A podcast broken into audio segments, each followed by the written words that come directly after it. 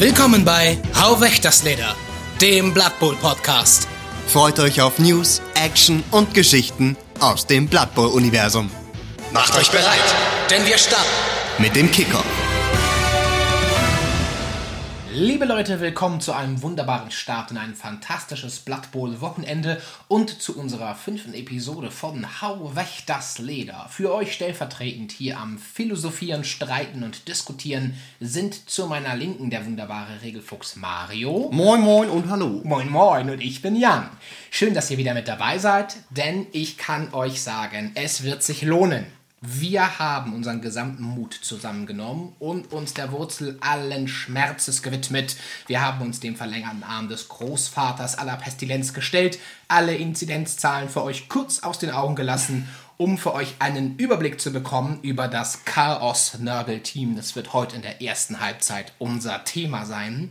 Und wer wäre besser geeignet, uns in die Geheimnisse dieses Teams einzuweihen, als der Trainer, der ihnen trotz verheerender Niederlagen immer treu geblieben ist? Der Mann, der von sich sagt, jedes Unentschieden mit Nörgel verbuche ich für mich als Sieg.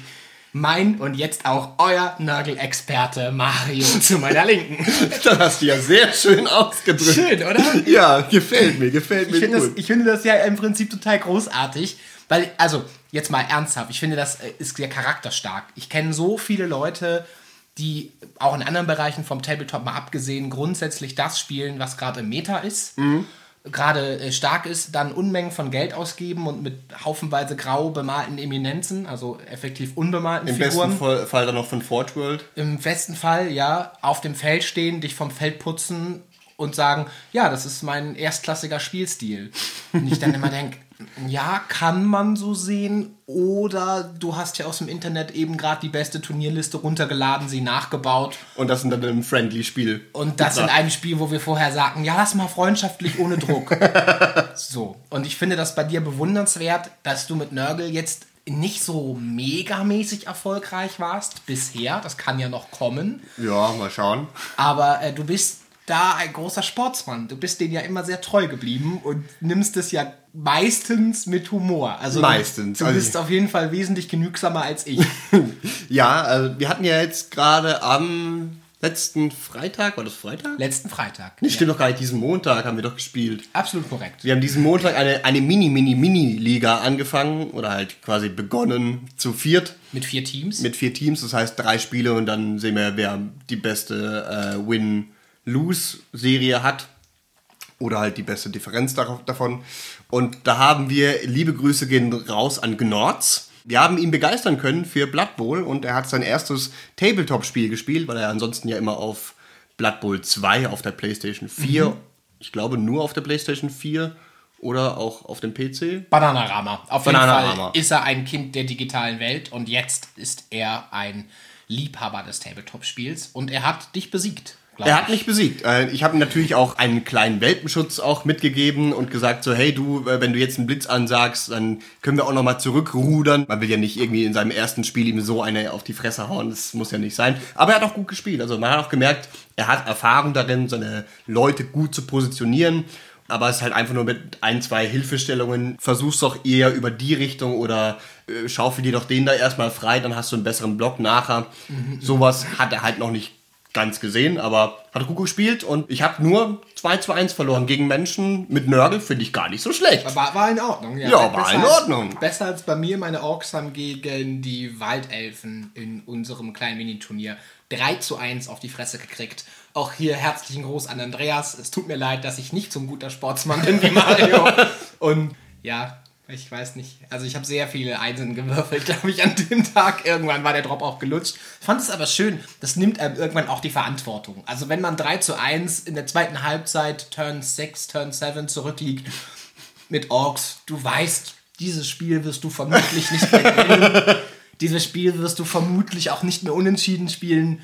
Also ich sag mal, das Operationsfeld, deine kleinen Sidequests, die du dir selber stellst, die werden dann auch irgendwie einfacher Und kleiner. und kleiner. Dann geht es nur noch darum, dem einen Lineman vielleicht noch das Genick zu brechen. Und nicht mit dem Wardancer. ja, Ja, ja, kann ich auch gut verstehen. Und für den einen oder anderen, der unsere Story dann angesehen hat, jetzt wisst ihr, warum der Jan dann nicht so gut drauf war. Ja, das war ein schwacher Moment. Aber ich fand die Story ganz schön. Ich fand sie auch ganz schön. Äh, Ich musste da tatsächlich nur kurz mal frische Luft zu mir nehmen. weil da war, das war zu viel. ja, also gut. Kommen wir also zu unserem Nörgel-Team. Ja, ich freue mich. Willst du kurz zwei Worte zur Struktur sagen oder willst du einfach reden, wie dir der Schnabel gewachsen ist? Äh, also ich würde es quasi wie beim Zwergenteam eher aufbauen, dass ich quasi ein Positional ansage und wir es dann komplett durchgehen und dann zum nächsten Positional durchgehe. Also quasi nicht wie du, dass du erst alle Positionals kurz anhakst und dann reden wir über Entwicklung etc. pp. Ich würde das tatsächlich von Spieler zu Spieler wie bei der Zwergen-Episode auch machen. Ja, top, dann machen wir das. Also, kommen wir erstmal zu den Unterschieden zur 2016er Version. Da hat sich nicht viel verändert. Die Rotter sind 5000 billiger geworden. Die Pestigos sind ebenfalls 5000 billiger geworden. Aber dafür sind die Bloater 5000 teurer geworden, was ich nicht ganz verstehen kann. Aber gut, ist halt so. Vielleicht aus dem Grund, weil abstoßendes Aussehen jetzt sich so ein bisschen verändert hat, aber da kommen wir dann später darauf zurück. Ansonsten ist halt natürlich ja, Geschick und Wurfgeschick hat sich halt ein bisschen verschlechtert durch das ganze Team hindurch. Abgesehen von den Pestigors, die sind eigentlich immer noch vom Geschick her gleich gut geworden, eigentlich sogar ein bisschen besser. Und ansonsten hat sich da nichts groß geändert. Ach doch, und zwar die Pestigors haben jetzt auch Regeneration dazu bekommen. Das hatten sie früher nicht. Früher hatten das nur die Bloater, jetzt haben sie auch die Pestigors bekommen. Das heißt, da haben die ein kleines Update erlebt. Genau, das ist ziemlich gut. Also dafür, dass sie 5000 billiger geworden sind, aber Regeneration bekommen haben, ist, finde ich das ziemlich gut. Und endlich, was ich auch überhaupt nicht verstanden habe, äh, in der 2016er Version hatte nicht das ganze Team Pesti, Pest, Pestientialisch, oder wie auch immer man das ausspricht. Das ist ja mal ein Wort. Ja, also auf Englisch heißt es, glaube ich, Nurgles Rot. Das ist quasi äh, wie bei den Necro-Teams, dass wenn ein Spieler des gegnerischen Teams getötet wird, solange er nicht Stärke 4 hat oder irgendwie Agility 1 plus, halt auch keine Big Guys, solange eins von diesen Modellen stirbt, darfst du einen Rotter direkt wieder aufs Feld holen, oder nicht aufs Feld, aber auf deine Ersatzbank und den auch im späteren Verlauf des Spiels auch einsetzen, falls dir zum Beispiel die Rotter ausgegangen sind, was ja gut möglich ist. Aber früher war es so, du hast quasi am Ende des Spiels einen Rotter bekommen, umsonst. Jetzt ist es so, du musst ihn kaufen am Ende vom Spiel. Aber dafür kommt er halt schon direkt im Drive halt mit dazu. Okay. Das ist der Unterschied. Ich finde es persönlich schlechter geworden, weil, ja, Rotter kannst du dir so oder so immer kaufen. Es könnte jetzt halt passieren, dass er in diesem Drive noch Starspielerpunkte macht. Durch, keine Ahnung, sagen wir mal, er hat einen Touchdown gemacht. Und dann kaufst du dir halt einen Rotter für diese 35.000 mit den Starspielerpunkten. Aber ansonsten sehe ich da keinen wirklichen Vorteil darin. Das sind ziemlich viele Wenns auf jeden Fall. Ja, also gerade, ich- ich meine, ich habe bisher einen einzigen Rotter gehabt, der wirklich gut abgeschnitten hat, und zwar äh, Frederick Fowl, der dann wirklich mit, ich glaube, 22 Starspielerpunkten am Ende dann wirklich gut war mit Blocken und Wrestle und Tackle. Der war echt cool, aber das war auch der Einzige, der wirklich Punkte gemacht hat. Alle anderen haben vielleicht einen Starspielerpunkt bekommen oder mal zwei durch eine glückliche Verletzung, die sie gemacht haben, aber in der Regel machen eh deine Bloater und deine Pestigos die Punkte oder Rodspawn. Also gerade in Anbetracht dessen, wie du ja schon richtig gesagt hast, dass man die Kosten für ihn bezahlen muss. Ja.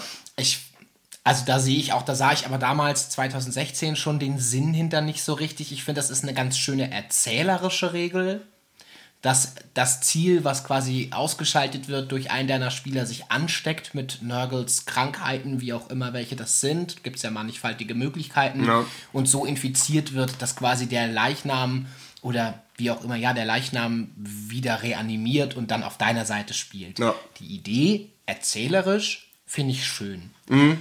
Regeltechnisch umgesetzt finde ich es irgendwie schwach, gerade weil du ja auch, wie du schon sagst, einen Vanilla-Rotter bekommst. Es ist ja nicht so, und das wäre ja cool, wenn der Rotter quasi ein Rotter-Profil hätte, aber er die Fähigkeiten und Merkmale des getöteten Spielers übernehmen würde.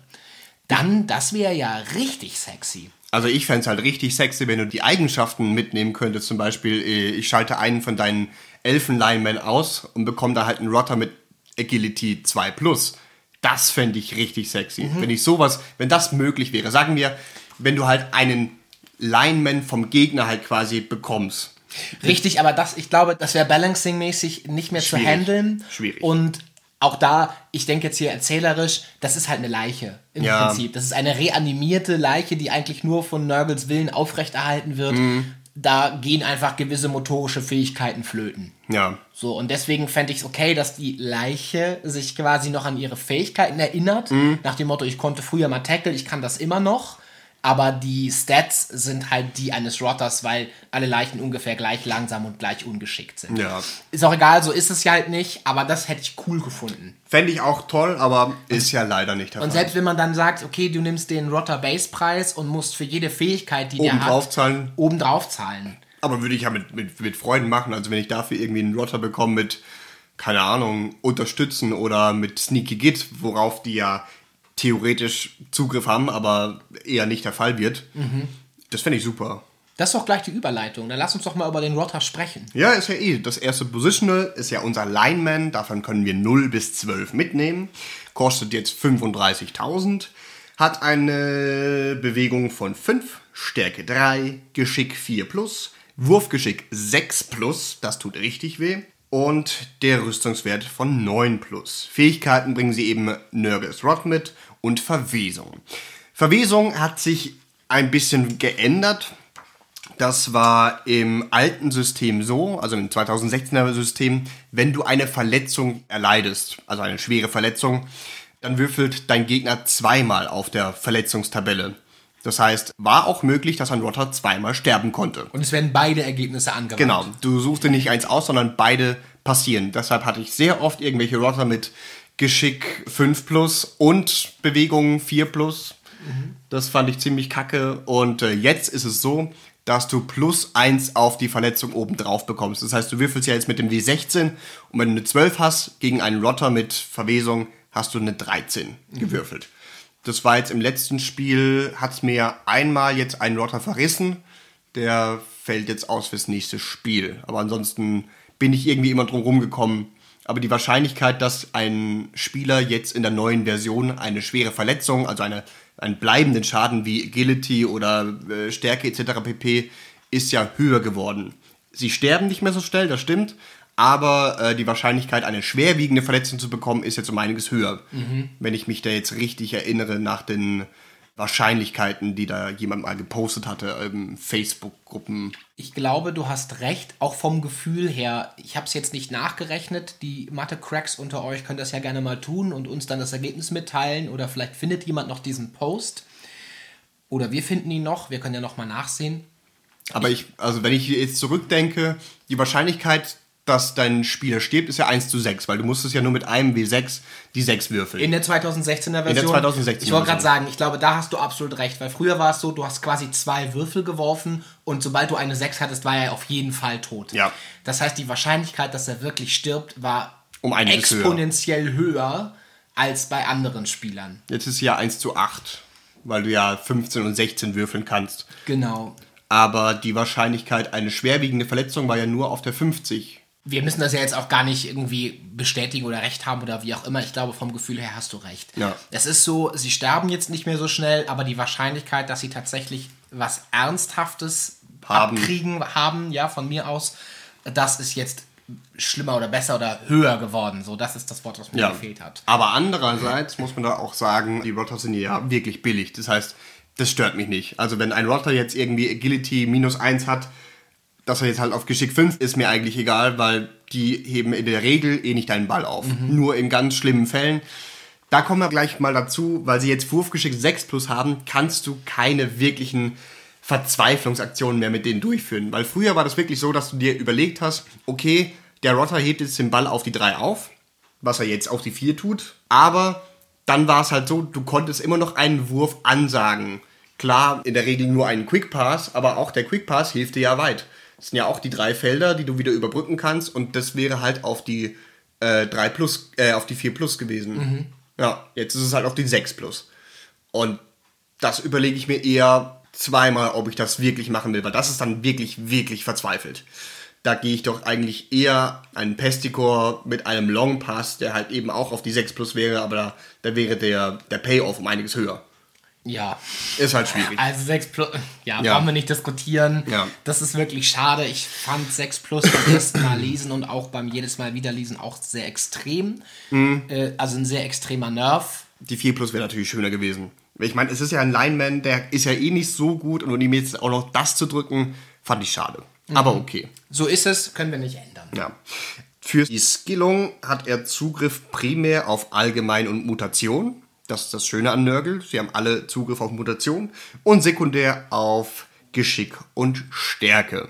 Kommen wir direkt mal zu der Skillung, was ich tun würde oder was ich immer tue. Bei all meinen Rottern, ich lasse sie nur würfeln. Also zumindest die erste Fähigkeit oder sogar die ersten zwei, wenn nicht sogar alle, lasse ich sie alle komplett durch auswürfeln. Weil wenn sie mal die drei Starspielerpunkte bekommen haben beim ersten Mal, dann warte ich nicht drauf, dass ich den Block geben kann, weil eben die Wahrscheinlichkeit ist halt sehr hoch, dass der dir irgendwie dann ein Stärke 2 Modell wird oder halt Bewegung 4 oder keine Ahnung, Rüstung 8. Dementsprechend sage ich immer, das ist dein Kanonenfutter, gib ihm irgendwas. Ja. Also mit Mutationen bin ich immer so ein bisschen, naja, da kann halt viel passieren, was dir nicht wirklich gut, gut hilft, unbedingt. Natürlich ist Clown im Regelfall immer gut, aber keine Ahnung, Very Long Legs bringt mir jetzt bei einem Rotter nicht unbedingt viel.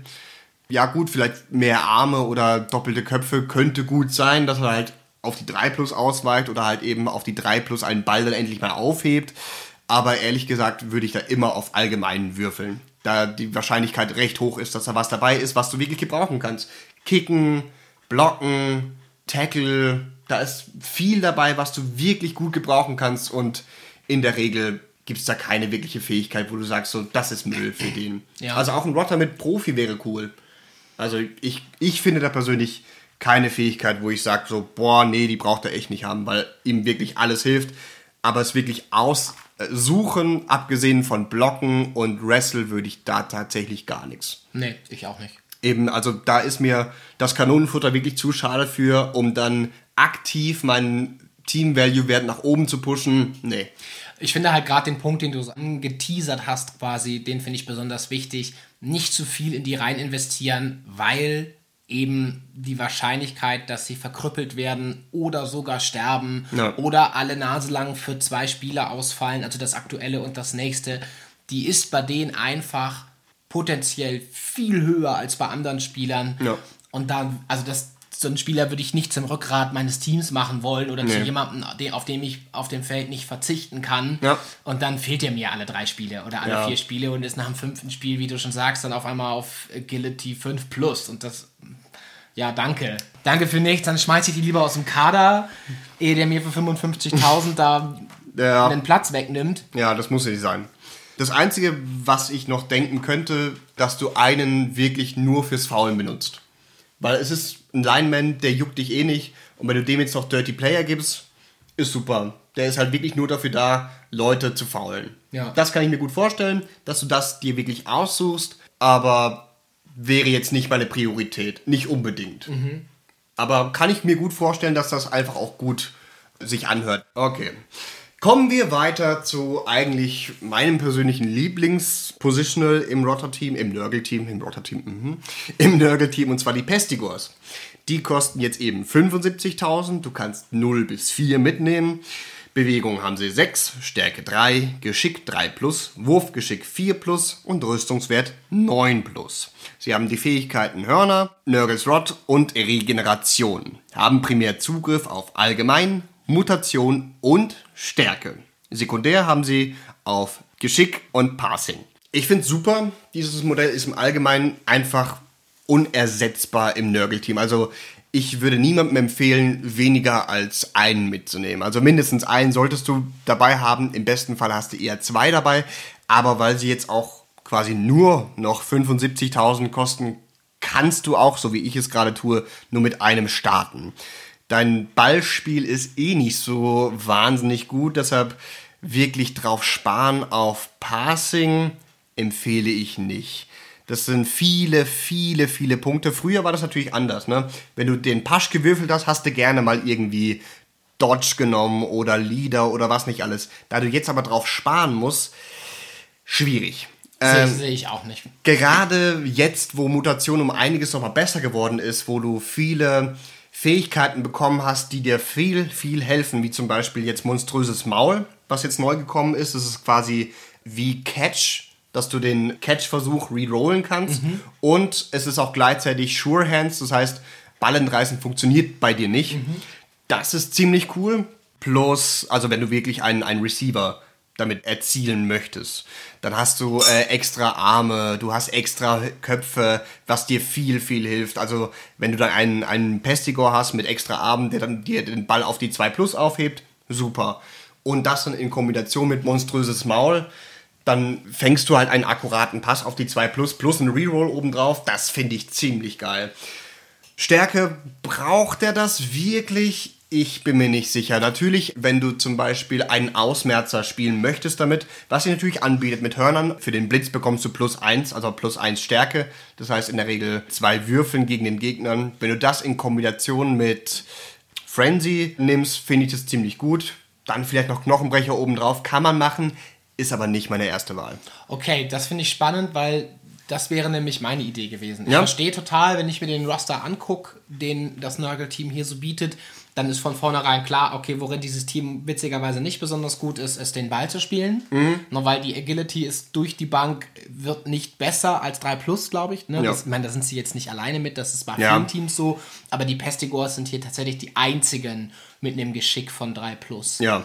Das heißt, die sind natürlich ganz, wie du sagst, prädestiniert dafür, dazu trainiert zu werden, auch ein Ballträger zu werden, weil das sonst nicht so viele können, ja. in dem Team.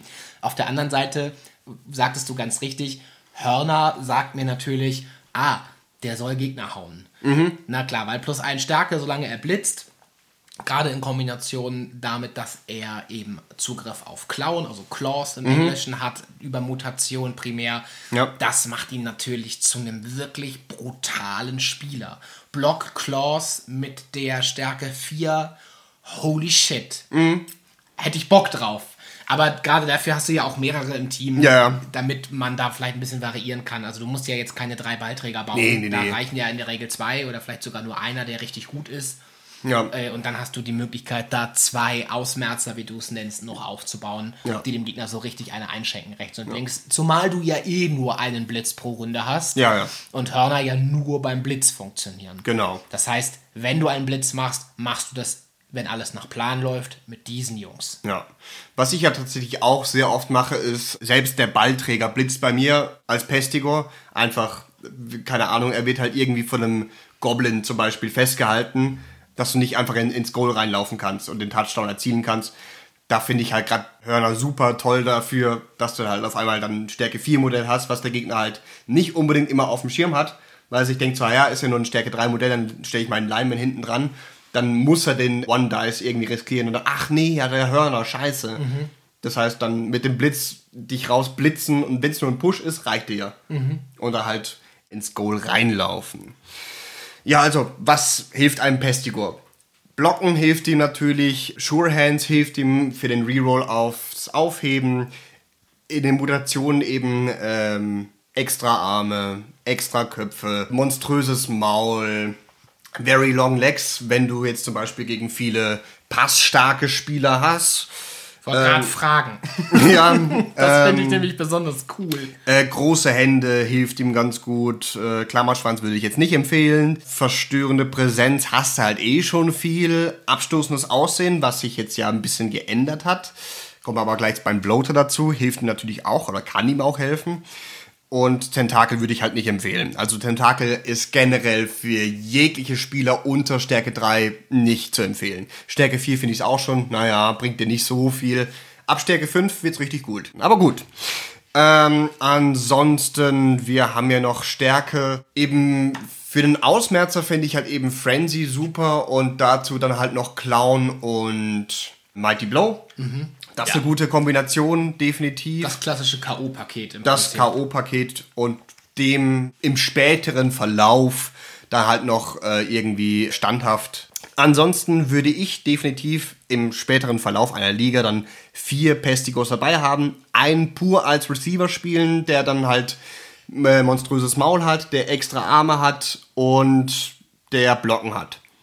Damit hast du jemanden, der halt auf die 2 plus dir den Ball fängt. Der Ball kann ihm nicht entrissen werden. Äh, er hat einen Reroll auf den Catch-Versuch. Finde ich schon ziemlich gut. Und der Blocken, damit ist gut. Dann quasi einen als puren Ballträger, weil das Passspiel ist nicht wirklich da bei Nörgel, eben weil du Wurfgeschick 4 plus nur hast bei den Pestigorn, empfehle ich nichts weiter als einen Quick Pass. Der Short Pass, mm, ich bin mir nicht sicher, ob ihr das versuchen solltet auf die 5 plus. Da kommt dann doch recht schnell dann die äh, widely inaccurate dann oben drauf. Ja. Ich würde es wirklich nicht empfehlen. Ähm, aber den spielst du halt dann irgendwie mit Sure Hands oder halt eben auch mit extra Arme. Extra Köpfe ist eh auch immer allgemein gut, wenn du halt dann auf die 2 plus ausweist. Und dann würde ich tatsächlich einen Ausmerzer nur spielen und einen wirklich nur drauf leveln, eine Fähigkeit zu verbessern. Weil ein Pestigor mit Bewegung 7 ist super. Du meinst ein Attribut zu Äh, ein, At- ein Attribut, tut mir leid. Ein Attribut zu verbessern, da hilft ihm wirklich alles, selbst Wurfgeschick. Also wenn du dann ein Wurfgeschick 3 plus hast, dann wechselst du halt quasi einfach nur die Positionals. Dass der dann dein Werfer wird quasi. Und halt dein Ballträger. Aber dem hilft wirklich alles. Also auch ein Stärke 4 Pestigor. Auch wenn er teuer ist, kann dir viel helfen, weil dann blitzt er halt mit Stärke 5. Das heißt, gerade andere große oder sagen wir mittlerweile große Jungs wie zum Beispiel Big Unblockers oder Black Orcs oder äh, Lizardman will dann auf einmal Two-Dice geblockt werden durch einen Blitz, ist auch sexy. Geschick 2 Plus ist natürlich auch super, gerade dann in Kombination mit extra Arme, wo du halt dann in einer Tackle Zone auf die 2 Plus aufhebst, ist cool. Deshalb finde ich persönlich, dem hilft wirklich alles. Also auch Bewegung 6 auf 7 kann dir schon gerade gegen andere langsame Teams, weil ja Nörgel im Allgemeinen sehr langsam ist, auch viel helfen. Aber es sind halt, wie wir jedes Mal auch sagen, wirklich viele Starspielerpunkte. Es sind sechs Touchdowns. Das ist einiges. Die muss der erst mal machen. Wird halt eher im Ende der Liga passieren. Es sei denn, du hast halt irgendwie eine Liga mit 35 Spielen, dann kann das auch irgendwann mal in der Mitte passieren. Oder wer weiß, vielleicht ist es ja auch ein dein 1A-Ausmerzer, der halt irgendwie ständig irgendwelche Casualties verursacht, wie mein einer Rotter, der halt irgendwie im, am Ende der, unserer, was waren das, zehn Spiele, hatte er, glaube ich, acht Casualties erzielt, eine Interception gemacht und einen Touchdown gemacht, wo ich mir denke so, das ist ein Rotter für die Ewigkeit. Der Junge hatte Bock. Okay, cool. Dann kommen wir zu den Bloatern, richtig? Jetzt kommen wir zu den Bloatern. Da können wir auch 0 bis 4 mitnehmen. Die kosten jetzt mittlerweile 115.000 pro Stück. Das tut richtig, richtig weh. Bringen mit Bewegung 4, Stärke 4, Geschick 4 plus, Wurfgeschick 6 plus, warum auch immer, weil du mit einem Bloater eh nicht werfen würdest, und Rüstungswert 10 plus. Sie haben abstoßendes Aussehen, Nurgles Rod, Regeneration und verstörende Präsenz. Ich habe jetzt schon ein paar Mal gesagt, abstoßendes Aussehen hat sich ein bisschen verändert, aber nicht die Fähigkeit an sich, sondern das Wording vom Blitz. Tatsächlich war es immer so, abstoßendes Aussehen, wenn du einen Block gegen diese Person ansagst oder gegen dieses Positional oder musst du einen W6 werfen und auf die 1 ekelt sich der andere oder dein, Spieler so sehr, dass er diesen Block nicht ausführen wird. Wir haben ja auch erst vor ein paar Tagen die neuen FAQs bekommen, wo das hier auch spezifiziert wurde. Denn jetzt ist es ja so, beim Blitz musst du von vornherein ansagen, welchen Spieler du blitzen möchtest. Auch wenn du an sich niemanden blocken möchtest. Es ist ja nur quasi zum Beispiel für einen Minotaur oder für einen Rattenoger äh, bekommst du ja quasi anstatt die 4 plus zu würfeln, würfelst du ja eine 2 plus, wenn du einen Blitz oder eine Blockenaktion machst. Das heißt, du musst auch bei einem Blitz, angenommen, dein, habe ich erst gestern gelesen, dein Rattenoger hat den Ball in der Hand, ist kurz vorm Ende, aber du willst halt nicht die 4 plus riskieren und sagst halt an, ich blitze den Bloater in deinem Backfield. Du musst ihn ja nur ansagen, aber dann würfelst du die 1 und schon ist scheiße. In der neuen Regelung, jetzt im 2020er Modell, sobald du die 1 gewürfelt hast, darfst du nichts mehr tun. Das heißt, du darfst nicht bewegen, Du darfst keinen Block machen, du darfst keinen Blitz machen, du darfst nichts machen. Effektiv endet also die Aktivierung meines Spielers sofort, Sofort. wenn ich den Test für, wie heißt es? Abstoßendes Aussehen. Abstoßendes Aussehen nicht packe. Genau. Völlig, also in Irrelevant, was noch passieren Das, würde. das wird, w- wäre ja ein Block oder ein Blitz. Genau. Eins von beiden muss, muss es ja sein. Und dann Genau. werfe ich das. Und wenn ich es nicht packe, bleibe ich an Ort und Stelle stehen. Die Aktivierung endet Genau. sofort. Aber vorher, also quasi im 16er Modell war es halt so, dass du erst gelaufen bist und dann quasi Mhm. wäre der Blitz aktiviert worden, wenn du direkt beim Gegner bist. Also wenn die Aktion tatsächlich fällig wird. Genau.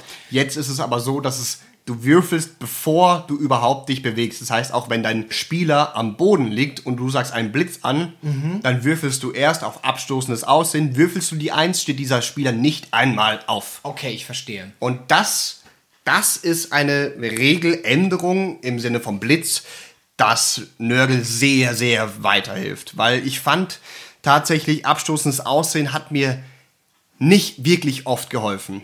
Da der Blitz einfach geändert wurde, hilft das mir um einiges mehr.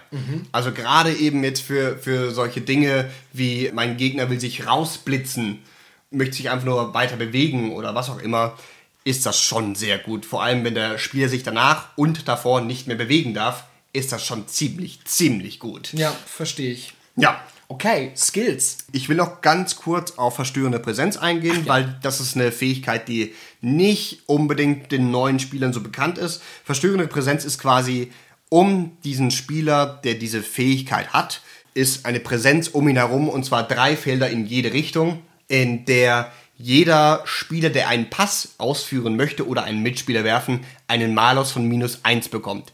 Diese Präsenz ist immer da, egal ob der Spieler stunt ist, ob er seine Tackle Zones verloren hat oder ob er einfach nur dasteht. Er hat diese Präsenz immer. Das heißt, das müsst ihr immer in Account mitnehmen, wenn ihr irgendwie ein passstarkes Spiel gegen euch habt. Auch wenn eure Bloater überall nur am Boden rumliegen, die Präsenz ist immer da. Und diese Präsenzen stacken auch. Das heißt, wenn ein Spieler einen Ball werfen will, aber in drei Präsenzen ist, hat er einen Malus von minus drei. Und das macht einen akkuraten Pass sofort in einen inakkuraten Pass. Es sei denn, ihr spielt dann irgendwie einen, keine Ahnung, Hochelfen, Thrower, der halt eh Geschick 1 schon mittlerweile hat. Aber dann ist es halt auch auf die 4 plus.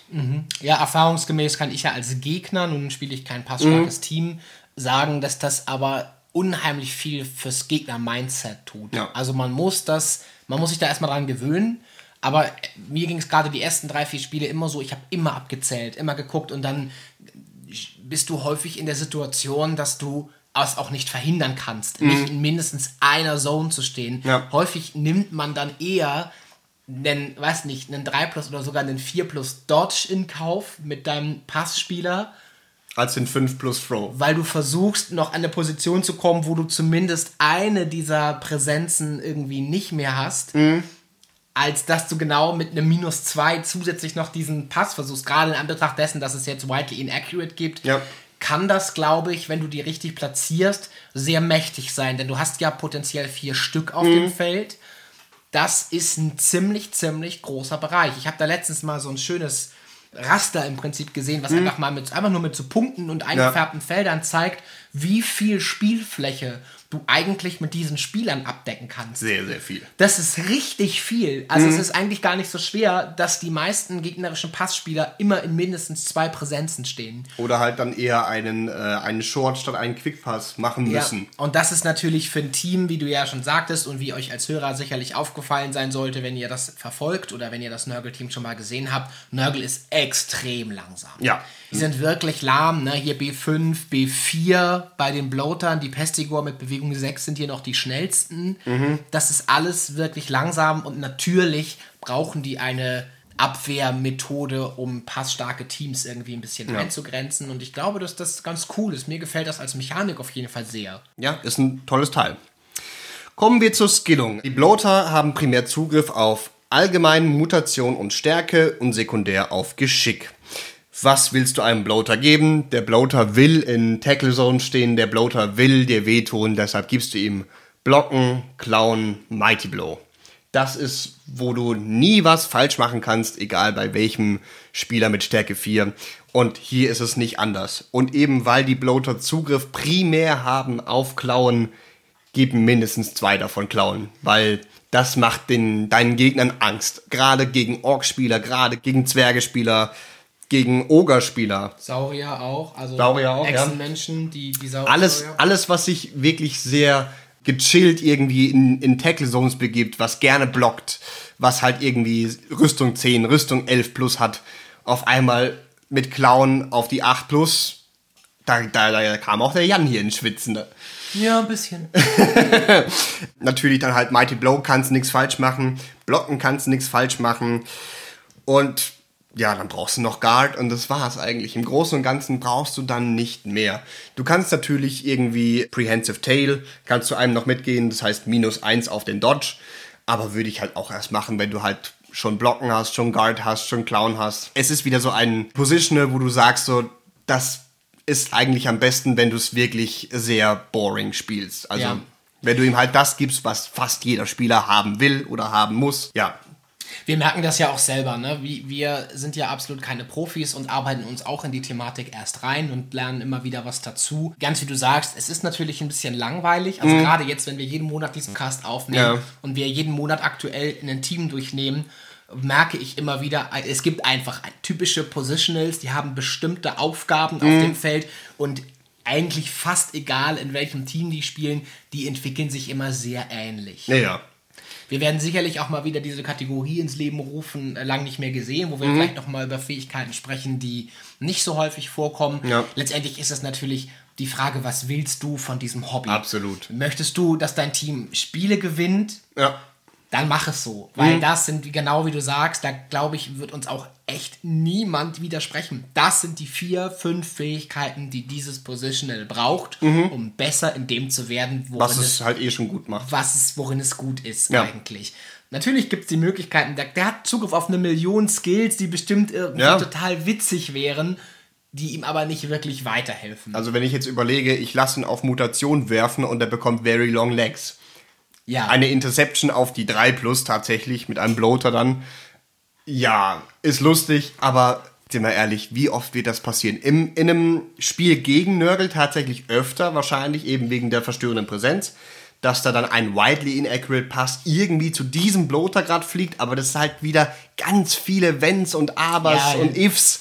Na klar, ich, ich sage ja auch überhaupt nicht, dass das sinnvoll ist. Das, Ja. das ist das, was ich versuchte zu sagen. Ja. Es ist die Frage, was du möchtest. Möchtest du ein Team haben, das funktioniert, mit dem du Spielspaß im Sinne von, ich habe hier eine Chance gegen meine Gegner, Mhm. oder geht es dir einfach darum, das gibt es ja durchaus. Ich möchte eine Geschichte erzählen, quasi, ich bringe dieses Team mit, mein Gegner bringt ein Team mit und wir erleben einen Nachmittag Ja. eine Blood Bowl-Geschichte gemeinsam und es ist uns beiden im Prinzip verhältnismäßig egal, wer dieses Spiel gewinnt, Ja. sondern es geht darum, um die Geschichten, um die Heldentaten bestimmter Individuen. Hm. Was ja ein Gesichtspunkt sein kann bei so einem Spiel. Ja. Diesen kompetitiven Gedanken komplett rauszunehmen, um mal eine Abwechslung zu bekommen von diesen in Anführungsstrichen immer sehr ähnlichen bis gleichen Positionals. Mhm, Die Stärke 4 Boys an der Line of Scrimmage, die als erstes Block kaufen, dann unterstützen, im Fall der Bloater dann noch Claws und dann ist gut, so viel mehr passiert da dann auch nicht Nee. mehr Brauchst du auch tatsächlich nicht. weil du es nicht brauchst, Ja. um kompetitiv erfolgreich zu sein. Ja. Alles andere ist Tannenbaumschmuck, das ist nur, damit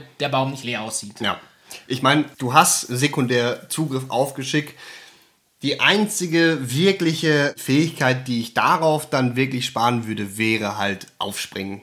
Das würde den Bloatern wirklich viel, viel bringen, einfach aus dem Grund, weil sie halt nur Bewegung 4 haben. Das heißt, aufstehen, haben sie noch ein Feld zum Laufen und dann müssen sie Ja, zwei Go-Fights klar. nehmen. Aber es sind halt wirklich viele, viele Starspielerpunkte, weil du gerade nicht als erstes auf, auf diese eine Bahn willst. Aber hier sind wir wieder im kompetitiven Gedanken. Ja, ja. Und ich weiß, dass ich ganz vorne mit dabei bin, immer in dieses kompetitive Denken reinzufallen und Ja. Mhm. mich dann rückwirkend manchmal darüber ärgere, weil ich mir selber hier eine Leichtigkeit im Spiel nehme, die ich haben könnte, Mhm. Ja. wenn ich nicht so versessen darauf wäre, dass jeder meiner Spieler perfekt performt, was sie nicht tun, häufig.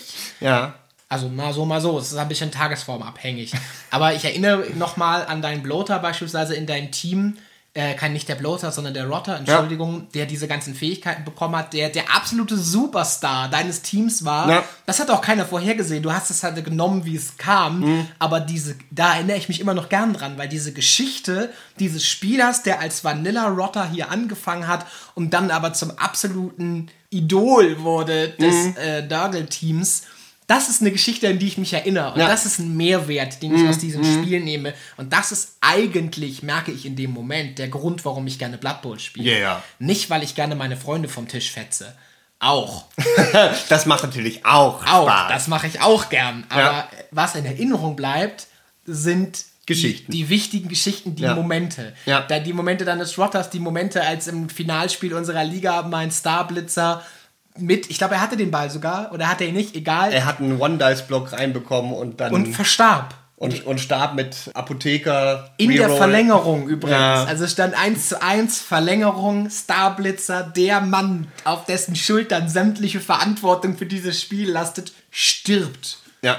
Wie sauer ich war in dem Moment, dass der jetzt tot war. Letztendlich haben die Orks das Spiel gewonnen, 2 zu 1. Ja. Aber wie sauer ich war in dem Moment, aber wie gern ich mich jetzt rückwirkend an ihn erinnere und Mhm. Ja. gerade überlege, ob ich irgendwie so eine Art Hall of Fame einrichte Mhm. für mein Team, wo man irgendwie Bilder ausdruckt zum Beispiel, oder wo man was gestaltet Ja. Mhm. und dann Namen drunter schreibt, die Heldentaten und gestorben am. So, und warum. Und wie viele Liga-Spielzeiten Ja, irgendwie hat. sowas. Das Ja. fände ich halt, das fände ich total cool, was Ja. man auch teilen kann, wo man sich angucken kann. Heute ist Team hat so eine lange Geschichte, guck mal hier. Ja. Naja, egal, wir schweifen ab. Interception. Interception. Damit wären wir eigentlich auch schon beim Bloater durch. Gut. Und dann kommen wir zum Rod Spawn. The Big Guy. The Big Guy. Kostet, also man kann 0 bis 1 mitnehmen. Kostet immer noch 140.000. Das ist ein ganzer Brocken. Er kommt mit Bewegung 4, Stärke 5, Geschick 5 plus. Wurfgeschick hat er gar nichts. Und Rüstungswert ebenfalls 10 plus. Er hat ganz viele Fertigkeiten. Er hat abstoßendes Aussehen, Loner 4 plus, Knochenbrecher, Nurgles Rod, Regeneration, Saublöd, Tentakel und verstörende Präsenz. Er hat primär Zugriff auf Stärke und sekundär auf Allgemein, Geschick und Mutation. So, was macht man mit einem Rodspawn? Ich persönlich benutze den Rodspawn sehr, sehr oft, gerade gegen schnellere Geschickteams, dass ich den einfach nur irgendwo dahin pflanze, wo er zwei oder sogar drei Spieler an einem Ort fesselt. Seien das Stärke 3 oder Stärke 2 Spieler. Die Wahrscheinlichkeit ist sehr, sehr hoch. Tatsächlich habe ich jetzt in meinem letzten Spiel gegen die Menschen festgestellt, dass die an dem hängen bleiben, wegen seinen Tentakeln. Weil bei einem Stärke 3 Spieler muss ich mit einem Rodspawn eine 4 würfeln, dass der da bleibt. Und das war's. Passiert das, nachdem der Spieler die Aktion angesagt hat? Also ich habe das jetzt eigentlich so gelesen, dass der Spieler erstmal ausweichen muss aus deiner Tackle Zone. Weil das muss ja so oder so passieren. Weil du kannst ja nicht irgendwie dann einfach nur sagen, ja, wir würfeln auf Tentakel, dann könnte ja auch ein Minotaur mit einem Geschick von 5 plus irgendwie bei dem da einfach so rauswischen, weil sie halt gleich viel Stärke haben. Das heißt, du würfelst erstmal das Ausweichen. Hm, okay.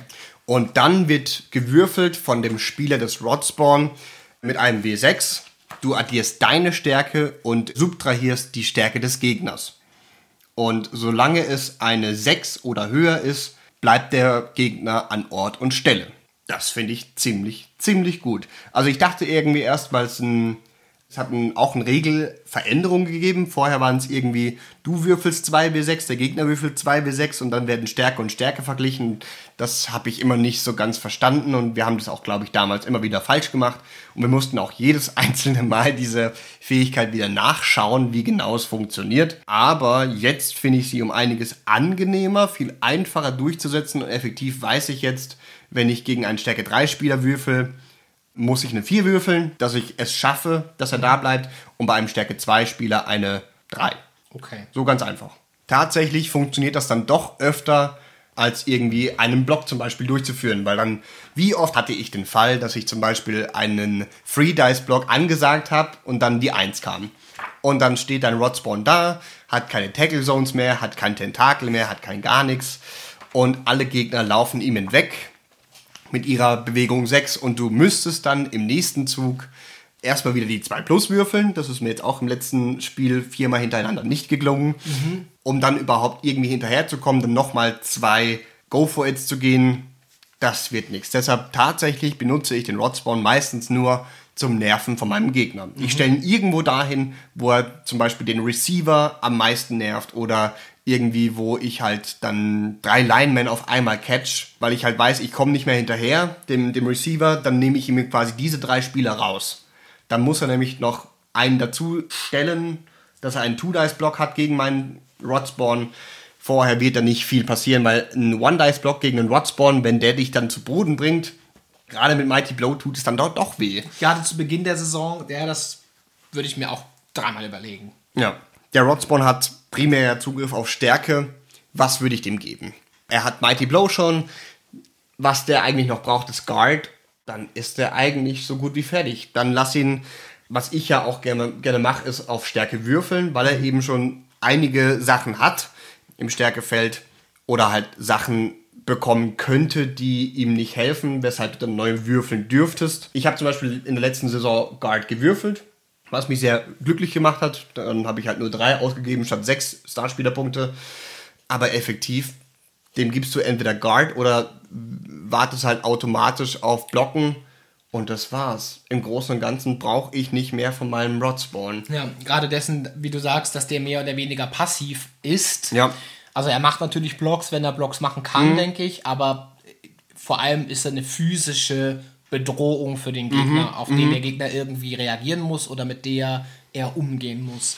Und ich sehe das auch so, mach ihn nicht künstlich teurer, als er sowieso schon ist. Eben. Vor allem, wenn du ihn in, in die nächste Saison noch mitnehmen willst, Ja. wo er dich dann 20.000 mehr kostet pro Saison, wo er gespielt hat. Willst du das wirklich riskieren, dass du dann irgendwann nach der zweiten Saison einen 240.000 Rodspawn hast? Ich fände ich auch nicht sinnvoll. Ja.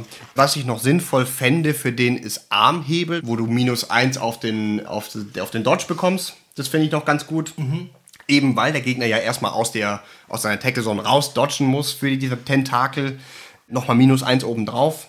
Finde ich nicht schlecht. Und dann vielleicht noch Prehensive Tail, äh, Klammerschwanz.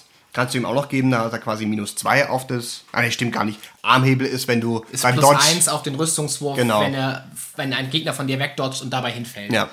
Und das in Kombination mit Klammerschwanz kann das ganz verheerend sein, aber halt eben, man muss ja sagen, Klammerschwanz ist halt Mutation, das ist nur sekundär, was ich nicht ganz verstehe, weil der Rodspawn ja eh eigentlich nur aus Mutation besteht. Ich habe das auch nicht so richtig begriffen. Das ist halt konsequent, weil alle Big Guys nur Stärkezugriff haben. Ja. Ich finde trotzdem, man hätte sich hier durchringen können, dem Stärke und Mutation primär zu geben. Ja, es, ist, es geht wahrscheinlich um Clown, ein Stärke 5 Modell mit Clown direkt quasi nach vier SPPs. Ja, kann ich gut verstehen. Ist okay, aber- Gott, so ist es halt. Aber ja, ich meine, es ist ja auch einer der wenigen Big Guys, die überhaupt auf Mutationen Zugriff haben. Andererseits muss man ja eh sagen, Nörgel, Chaos und was ist es noch? Skelven sekundär, glaube ich. Skaven Sekundär und Underworld Denisers. Das sind ja die Leute, die überhaupt nur auf Mutationen Zugriff haben. Mhm. Die meisten Spieler träumen ja nur davon.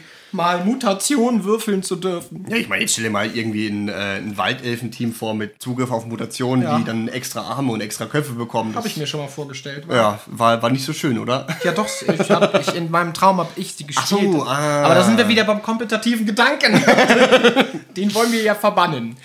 Gut, ansonsten kann ich mir nicht wirklich gut vorstellen, was man dem Rodspawn unbedingt noch geben will. Natürlich wäre zum Beispiel Mehrfachblock ganz super für den.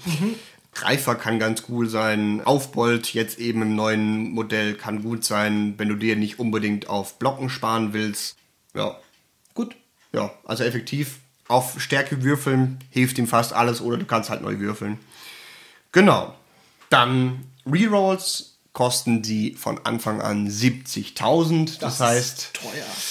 meiner Erfahrung her war es meistens so, dass ich mir zwei Stück gekauft habe am Anfang der Liga und dann noch einen einzigen nachgekauft habe. Das war's. Weil einfach 140.000 tun deiner Teamkasse weh. Gerade mit Nörgel machst du nicht viele Touchdowns. Das heißt, dein Geld kommt auch nur sehr langsam, genau wie bei Zwergen rein. Weil du in der Regel habe ich nicht mehr als zwei Touchdowns gemacht. Und der zweite Touchdown war meistens eher durch äh, Glück, weil irgendwie ein Fumble funktioniert hat oder der Gegner hat einen Double Skull gewürfelt hat. Aber in der Regel spiele ich tatsächlich irgendwie darauf, 1 oder 0 zu 0 in die Halbzeit zu gehen, in der zweiten Halbzeit den Ball zu bekommen und dann 1 zu 0 Ende der Partie zu haben. Das heißt, in der Regel mit Dedicated Fans komme ich auf 40 bis 50.000 pro Spiel. Das heißt, ähm, ja, viel Geld ist einfach nicht da. Logisch. Logisch, genau. Dann haben wir jetzt nur noch zwei Punkte. Und zwar einmal die Starspieler. Nörgel hat die Sonderregel oder quasi das Keyword Auserwählter des Nörgel. Das heißt, alle Starspieler mit dem Keyword Auserwählter des sind dafür legitim, sie mitzunehmen. Das sind nicht viele. Das sind einmal Glark Smash Rip, da haben wir Borak the Despoiler, Destroyer, ich weiß es gerade nicht. Despoiler. Despoiler. Natürlich Greg und Crumbleberry sind dabei, ja, Helmut Wulf ja und Morgan Talk. Und dann haben wir noch einen persönlich mein Lieblingsstarspieler für Nörgel und zwar Hackflam Scuttlespike. Einfach mit seinen Bewegungen ist er super dafür. Das ist genau das, was, was Nörgel fehlt. Ballhandling-Skills, gerade für den Anfang irgendwie. Aber es ist halt auch recht teuer. Ich glaube, 240.000 sind es insgesamt oder 210.000. Das ist der Skaven, ne? Das ist Genau, der, ist der der bessere Skaven. Gutter-Runner im Prinzip.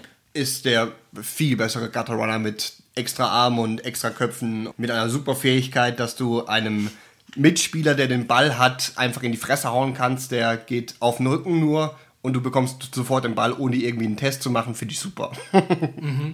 Genau. Und das war's eigentlich. Es sind halt wirklich nicht sehr viele Spieler, auf die Nörgel Zugriff hat. Aber die wenigen sind eigentlich durch die Bank gut, außer jetzt vielleicht Glard Smash Rip.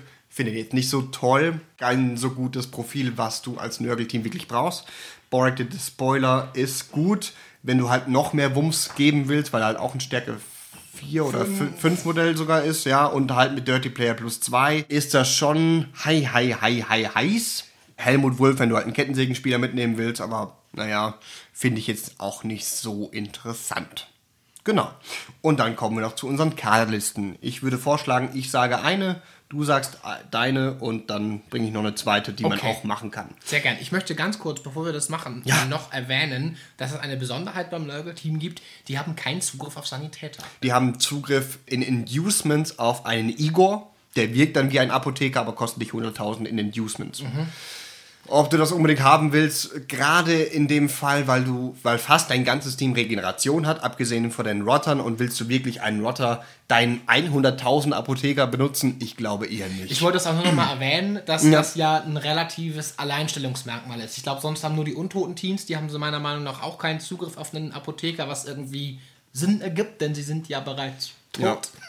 Und eine ähnliche Herangehensweise oder Herleitung hat das Nörgel-Team auch. Die Genau. sind ja de facto kaum noch am Leben Ja. Mhm. oder stehen sogar als Antagonisten auf der Gegenseite zur Medizin. Ja. Deswegen haben sie keinen Zugriff auf Sanitäter. Genau. Das kann ja ein Faktor sein. Das kann ein Faktor sein, aber eben wie gesagt, weil fast dein gesamtes Team Regeneration hat, wo sie eine äh, Verletzung auf die 4 plus wieder wegmachen, also die 50-50 Chance ist halt da, ist das doch eigentlich ganz okay. Ja. Finde ich persönlich. Dann Kader, bitte. Dann Kader. Ähm, dann stelle ich erstmal den Kader vor, den ich gerade in unserer Mini-Mini-Liga spiele, den ich eigentlich auch gar nicht so schlecht finde. Das ist ein Rodspawn, ein Pestigor nur, vier Bloater und fünf Rotter und zwei Rerolls plus einen Dedicated Fans. Dass das Geld ein bisschen schneller gleich zu Beginn nach vorne kommt. Da kommst du genau auf eine Million und finde ich an sich ganz angenehm zum Spielen. Äh, natürlich wären mir zwei Pestigos lieber, aber dann müsste ich halt wieder rumdrehen und dann, ja, komme ich nicht so ganz happy mit raus. Ich fand die jetzt eigentlich am angenehmsten auch zu spielen, jetzt selbst gegen Menschen, die ja doch sehr, sehr schnell sind. Und da dachte ich, dass ich vielleicht mehr Probleme haben werde mit der Geschwindigkeit, aber ich kam gut zurecht und hat auch Bock gemacht tatsächlich. Okay, cool. Mein äh, Gegenteam verzichtet im Kern auf den Rodspawn. Mhm. Da habe ich viel hin und her überlegt. Also, was heißt viel? Zehn Minuten. Ob ich den cool finde oder nicht. Mhm. Ich finde ihn für einen Starting-Kader. Ich unterschreibe alles, was du gesagt hast, gerade durch seine passive Präsenz. Mir ist er tatsächlich zu teuer. Mhm, kann ich verstehen. in einem, in einem Team, das allgemein schon ja irgendwie beide Seiten dieser Wirtschaftsschere, nenne ich das jetzt mal, hat. Auf der einen Seite eben die Rotter, die super billig sind, aber alles andere ist dann irgendwie überdurchschnittlich teuer. ja. Und gerade in so einem Team möchte ich dann kein 140.000 Gold-Modell mitnehmen. Das ist einfach eine persönliche Entscheidung. Ja, ist ja, ist ja klar. Also mein Kader sieht vor vier Bloater, Ja. logischerweise, alle vier, zwei Pestigors, eben damit man einen zu einem Ballträger und einen zum Ausputzer bauen kann, fünf Rotter und dann habe ich genug Kohle übrig für drei Rerolls. Ich finde, drei Rerolls lassen mich ruhiger schlafen, in Anbetracht dessen, dass diese Liste im Verhältnis auch zu anderen Startlisten sehr wenig offensive Reroll-Fähigkeiten hat. Also du hast kein Ausweichen, du hast kein Blocken. Ich weiß, Blocken ist keine Reroll-Fähigkeit, aber es verhindert häufig, dass du einen Reroll benötigst. Ja. Äh, das haben die halt alles nicht. Deswegen habe ich lieber drei Rerolls dabei als zwei oder sogar nur ein. Ja. Und äh, habe hier 5000 extra, für die man sich dann eine große Portion Eis verkaufen, alle kaufen kann. oder du behältst die noch und guckst, dass du in Zukunft schon mal ein bisschen Geld übrig hast. Ja. Ja, da habe ich keine Idee mehr mit. Aber das wäre meine Idee, ihm hier auf den Rockspawn zu verzichten. Und ne- mit den vier Bloater eine klare Punchlinie zu bauen. Ja. Mit der Pestigor als Blitzer, ein Pestigor als äh, Ballträger und die fünf Rotter als Opferlämmer, respektive Steine im Weg, die Ja. den Cage absichern. Kann ich gut verstehen. Meine zweite Liste sieht auch keinen Rodspawn. Ich würde dann in der zweiten Liste vier Bloater, vier Pestigors, drei Rotter und einen einzigen Reroll. Okay. Das ist so die Liste, wo du halt wirklich sagst, so, ich habe fast alle Positionals, außer den Rodspawn, den ich mir dann im Laufe der Liga kaufen kann.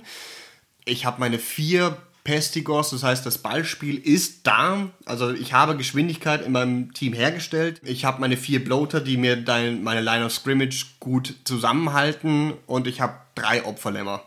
Klar, du hast halt nur, nur einen Reroll, aber verkraftbar tatsächlich. Da ist halt die Frage, ob du dir halt den Rodspawn dann kaufst eben mit den ersten 140.000 oder lieber den Reroll. Aber ich glaube, das ist auch eine gute Möglichkeit, vor allem weil du halt die vier Pestigos dabei hast. Die Wahrscheinlichkeit ist höher, dass du mehr Punkte machen wirst. Also, dass du halt eher mit einem 2 zu 1 aus, aus der Runde rausgehst, als mit einem 1 zu 0 Ja. oder einem 1 zu 1. Genau. Und das wäre es im Großen und Ganzen. Kommen wir nur zum Fazit von dem Nörgel-Team. Ja. Also, ich sage persönlich, Nörgel ist an sich kein schlechtes Team, aber es braucht viel mehr Team-Value, um wirklich gut zu werden. Also, wie, ich rede hier nicht von 1-2, sondern eher von 1-4 oder 1-6, dass Nörgel wirklich gut ist. Einfach, wie du schon gesagt hast, es hat halt kein einziges Starting-Positional, was irgendwie Blocken dabei hat, was wehtun kann. Natürlich haben sie äh, abstoßendes Aussehen, aber das hilft dir halt nur, die Chance ist 1 zu 6, dass dir das wirklich hilft. Bei Blocken ist die Wahrscheinlichkeit doch um einiges größer, gerade weil du eher mehr Blocks auch von, von dir aus dann machen wirst und ja, beide gehen down, würfelst du dann doch sehr, sehr, sehr oft. Ja, zumal abstoßendes Aussehen hier eine rein defensive Fähigkeit ist, während Blocken halt auch offensiv dafür sorgt, dass du Ja. in Überzahl gerätst. Selbst wenn du mal nur zwei Gegner stunnst, statt sie direkt vom Feld zu schicken. Ja. Überzahl ist, das merke ich bei Orks immer wieder, die ein bisschen schneller sind als Nörgel, nicht wesentlich, aber ein bisschen. Auch hier, der Schlüssel ist Überzahl. Mhm. Ja. Der Schlüssel ist Überzahl, zwei, drei Leute, eventuell nur stunnen, Ja. eine Runde lang mit drei Mann in Überzahl spielen, vier Mann teilweise in Überzahl spielen, was Mhm. Ja. absolut möglich ist, gerade Ja. gegen Teams, die schlechter gepanzert sind. Und dann die Initiative ergreifen, den Cage sichern, langsam vorrücken und dann muss der Gegner dir quasi immer hinterherrennen, weil, er, weil ihm diese vier Spieler fehlen, diese drei Spieler fehlen. Und da hilft im Starting-Kader der Orks beispielsweise vier Blitzer mit Blocken dabei zu Mhm. haben, die einfach den Gegner recht verlässlich zu Boden bringen. Absolut. Und das heißt das, was Snurgle nicht hat. Und ich sehe total, was du sagst. Eine Million schwierig. Die sind schon Tier 2 gelistet. Ich sehe sie selbst im Tier 2. Unten. Im Ganz eine unten. Million Bereich, Ja. Mhm. eine Million bis eine Million 200.000, sehe ich sie tatsächlich auch im Tier 2 Bereich im letzten Drittel. Ja. Da Also, sind sie wirklich nicht gut, weil sie sind so langsam in dem, worin sie gut sein sollten, nämlich Gegner verprügeln, sind sie nicht gut genug. Ja. Eben weil ihnen Blocken fehlt, weil ihnen Raufbold fehlt, weil ihnen Movement fehlt, um an schnellen Gegnern dran zu bleiben. Elfen manövrieren sie häufig schlicht und ergreifend aus. ja, ja. Die rennen ihnen schlicht davon. 2 plus Dodge und dann stehen die sechs Felder weit weg und lachen dich aus, weil Ja. du halt mit Bewegung 4, selbst mit zwei Go-Forwards den Blitz nicht kriegst. Ja. So im allgemeinen Ranking sehe ich sie Richtung Platz 25 oder 26. Oh, krass. Also sie sind definitiv nicht Mittelfeld, sie sind unteres Drittel allgemein von allen Teams insgesamt. Ich sehe sie ja wirklich recht, recht, recht weit unten. Vielleicht ändert sich das jetzt noch so, mhm. vielleicht kommen noch mal andere FAQs oder whatever, um sie ein bisschen noch mal besser zu machen, dass sie einen kleinen Buff bekommen, vielleicht, dass die Bloater noch mal 5000 oben drauf bekommen, aber dafür irgendwie Bewegung 5 bekommen.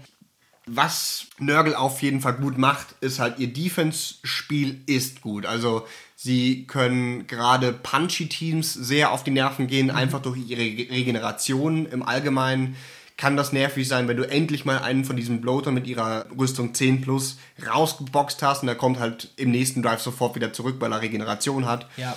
Sie können halt auch Agility-Teams halt auch auf die Nerven bringen mit dem Rodspawn, mit der verstörenden Präsenz und halt auch mit Abstoß ins Aussehen. Sie bringen halt viel Defensivspiel mit. Und ist ja auch meine Erfahrung, mein Defense-Spiel ist meistens besser als mein Offense-Spiel, mhm. weil du als Defense-Spieler ja reagierst das aktive in Richtung Goal laufen finde ich um einiges schwieriger mit Nörgel als mit anderen Spielern. Also zum Beispiel mit Menschen finde ich, find ich das Offense-Spiel einfacher als das Defense-Spiel. Und hier ist es jetzt um einiges andersrum. Mhm. Genau, das ist so mein Feedback zu Nörgel. Okay, also gerade hätte ich auch gesagt, also Platz 25, soweit hätte ich mich gar nicht aus dem Fenster gelehnt. Dafür habe ich das Power-Level der anderen Teams nicht gut genug im Kopf, mhm. musste mich damit nochmal beschäftigen.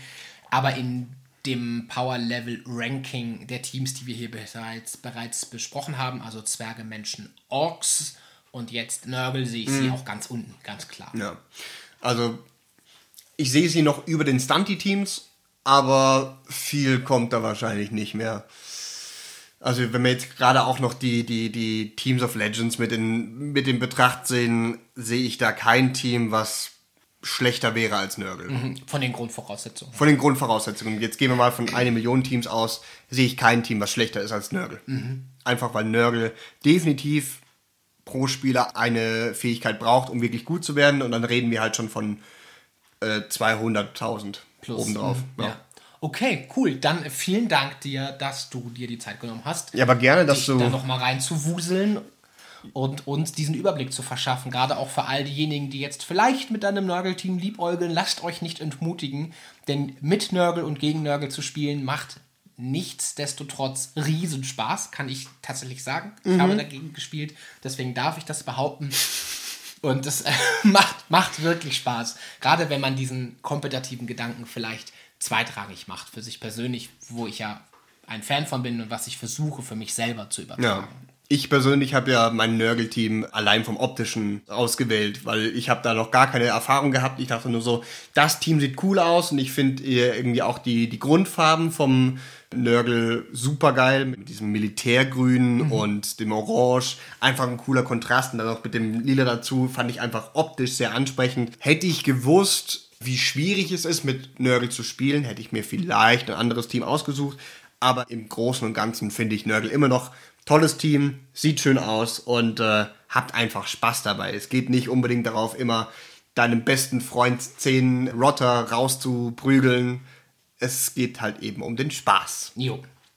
Dann schließen wir das Thema hier ab ja. und äh, nähern uns auch schon dem Ende dieser Podcast-Folgen Halbzeit, Podcast-Folgen Halbzeit, und möchten euch nochmal daran erinnern, dass unser aktuelles Gewinnspiel in Anführungsstrichen, ja, es ist eigentlich ein Gewinnspiel, noch läuft aktuell und wir euch nochmal einladen möchten, ganz dringend unter dem Hashtag Hauwächtersleder und oder am besten mit einer Erwähnung at Hauwächtersleder, sodass wir das auf jeden Fall mitbekommen, über uns zu schreiben, von mir aus, wie es euch gefallen hat. Schreibt auch gerne, wenn euch etwas nicht gefallen hat. Wir diskutieren super gerne mit euch über verschiedene Punkte, auch gerne über die öffentlichen Medien wie Facebook. Instagram kann man schlecht diskutieren, aber Facebook wäre zum Beispiel eine Möglichkeit. Macht das gerne und nehmt euch nicht die Chance, zwei von euch selbst gestaltete Miniaturen von Hero Forge zu gewinnen. Das ist etwas für euch. Wir freuen uns, wenn wir Erwähnung finden von euch, wie es euch gefallen hat. Dann müssen wir uns schon wieder bei euch bedanken. Nein. Doch, wir müssen, denn vor zwei Tagen Ja, vor zwei Tagen. Vor zwei Tagen war der epische Moment. Unser Podcast hat die ersten 1000 Hörer verzeichnet. Und dafür ein riesen Dankeschön an euch, die Community, die tapferen Hörer, die unsere Ams überstehen, die mit uns durchhalten und die weiter dabei bleiben und sich jede neue Folge anhören. Wir fühlen uns ganz aufrichtig, wahnsinnig geehrt und gerührt, dass ihr uns weiter folgt und uns weiter anhört und zuhört. Dafür ein riesen Dankeschön von mir. Und auch von mir. Vielen, vielen, vielen Dank. Und wenn ihr Lust habt, euch auch die zweite Hälfte unseres Podcasts anzuhören, die kommt wie gewohnt am Sonntag. Und da werden wir über verschiedene Dinge sprechen. Unter anderem nehmen wir mal wieder einen Starspieler aufs Korn. Wir sagen noch nicht welchen. Und wir reden auch über, wieder über ein alternatives Spielsystem. Genau, und schauen uns auch noch mal ganz kurz die erst kürzlich erschienenen FAQs an. Genau richtig.